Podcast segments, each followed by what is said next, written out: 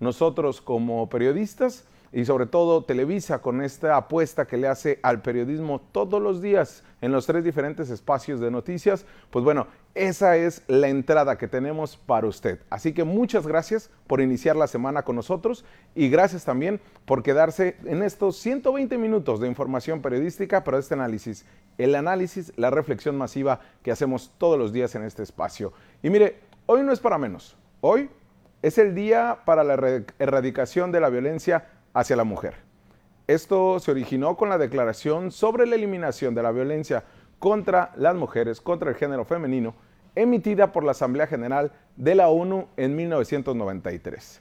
Desde ese momento se han hecho campañas, se han hecho acciones, programas y hasta políticas públicas para combatir este delito que está tan arraigado en nuestra sociedad machista que vivimos. Sí, vamos a ponerle nombre y apellido a todo, sin tapujos, sin paradigmas y de esta manera vamos a analizar a grosso modo, pero con la particularidad de la información periodística que siempre recae.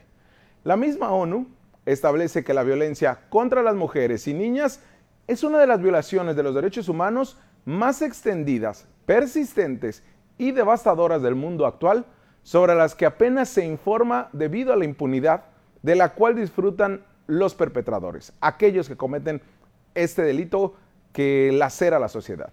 Pero también el silencio, también estigmatización y la vergüenza que sufren las víctimas, esa es otra situación que el día de hoy vamos a analizar. En forma general, la violencia se manifiesta de manera física, sexual y psicológica. Se ha generado estigmas a la víctima, revictimizándolas, sobre todo en este tema cuando las mujeres exigen sus derechos. Por parte de los gobiernos municipales de Baja California y el estatal, por supuesto, se han hecho todo tipo de esfuerzos, ¿eh? programas, acciones gubernamentales, esto sí, con apoyo de organizaciones de la sociedad civil, pero ¿sabe de quién? De esas que les encanta justificar sus trabajitos para seguir bajando recursos y poniendo eh, en tela de juicio muchas de las acciones que otras ONGs hacen realmente para sacar adelante a la sociedad. Están peleadas hasta entre ellas. Y esa situación no logra que se avance como sociedad. Pues lamento decirles, tanto a esas ONGs como al gobierno sobre todo, que fallaron. Sí, hoy por hoy los números son reveladores y colocan a Baja California en el top 5 de las entidades más violentas para las mujeres en todo el país. Sí, estamos en los primeros 5 lugares nada honrosos de las ciudades y de las entidades más violentas para sus mujeres, para nuestras mujeres. Sí, sus políticas públicas son fallidas y tenemos que decirlo con todas las letras. No hay más que reconocer para poder trabajar en conjunto. También nosotros como sociedad hemos fallado. También como medios de comunicación no hemos logrado dar este mensaje contundente, primero para que se acabe la impunidad, pero también para ir avanzando como sociedad. Todos hemos fallado, señores, hay que reconocerlo. Pero sobre todo, ustedes que utilizan recursos públicos, diputados, regidores, eh, funcionarios, todos y estas ONGs que bajan dinero para justificar sus programas, ustedes han fallado al doble.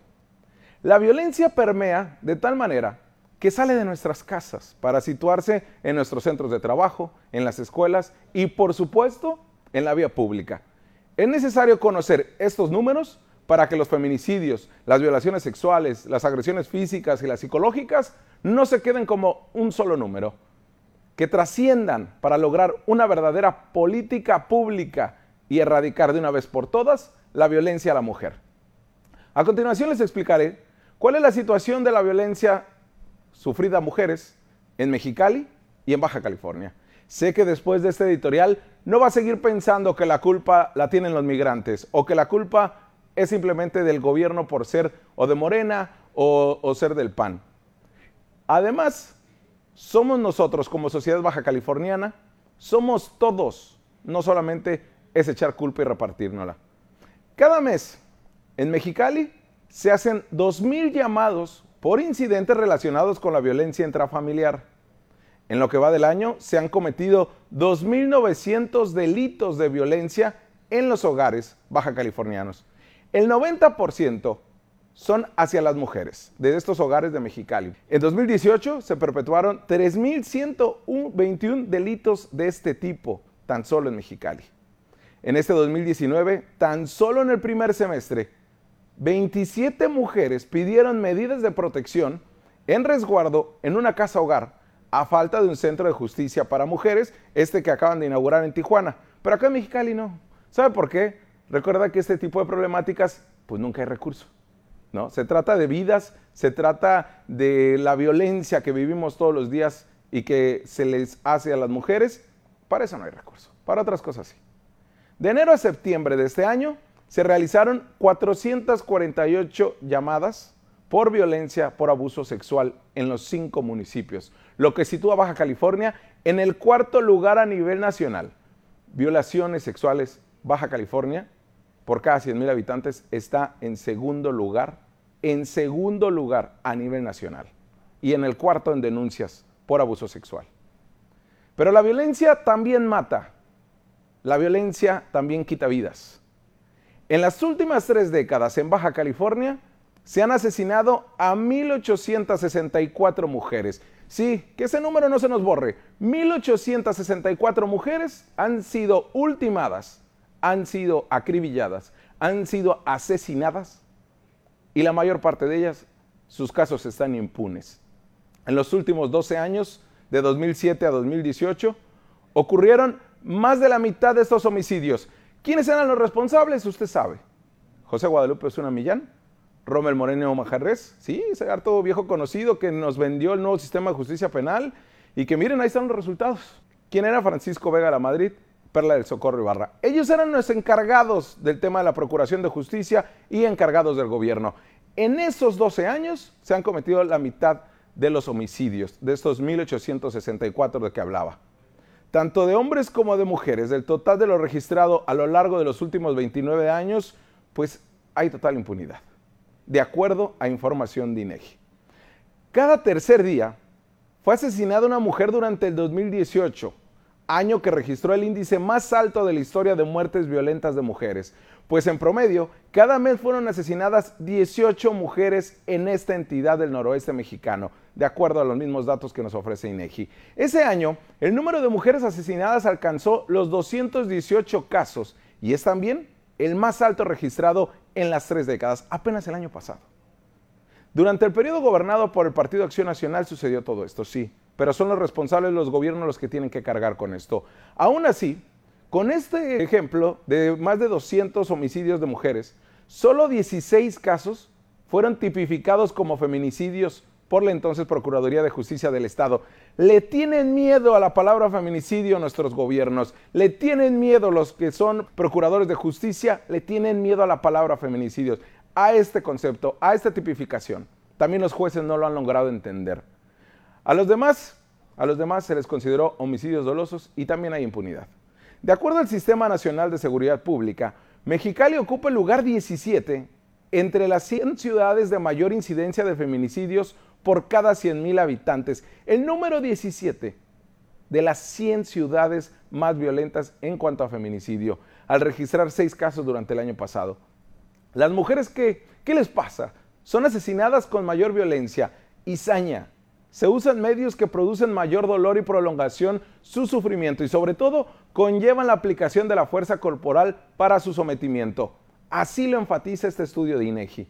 De acuerdo con la información oficial, en 67 casos de cada 100 son asesinadas por armas de fuego las mujeres y 28, casi el 30% de los homicidios son por estrangulamiento, son ahorcadas, son sofocadas o también ahogadas, incluso quemadas o golpeadas con algún objeto o herida con un arma punzocortante. Esto contrasta con las muertes de los hombres cuando el 80% son por arma de fuego y tan solo el 14% son por estrangulamiento o que son quemados. Las estadísticas de INEGI señalan que 2018 se superó en 69 asesinatos de mujeres a lo registrado en 2017, cuando la cifra llegó a 159 víctimas. En esos dos años de gobierno de Francisco Vega de la Madrid, se registraron 447 muertes violentas a mujeres. Sí, esa es la cifra más contundente en cuanto a asesinatos. En estos 29 años, el primer repunte de estos asesinatos fue en 2009, durante la administración de José Guadalupe Zuna Millán. ya que se tuvo un registro de 154 casos. En 2015, hay que recordarlo muy bien, el Instituto de la Mujer de Tijuana y la Red Iberoamericana de Derechos Humanos solicitó la alerta de género por la violencia registrada contra las mujeres en esta entidad. No se declaró, solo se limitó a firmarse un compromiso de 14 puntos entre los que el gobierno de Francisco Vega de la Madrid y el de Enrique Peña Nieto quedaron inconclusos, más de la mitad, mientras se incrementó una y otra vez el asesinato de mujeres. Eso es lo preocupante. Le tenemos miedo a la alerta de género también. Le tenemos miedo a aceptar como baja californianos que nuestras mujeres, que las mujeres de Baja California sufren y tienen y corren un riesgo por el simple hecho de vivir en esta entidad. Durante este 2019 se tiene un registro de 206 homicidios de mujeres, de los cuales solamente 12 casos fueron tipificados como feminicidios.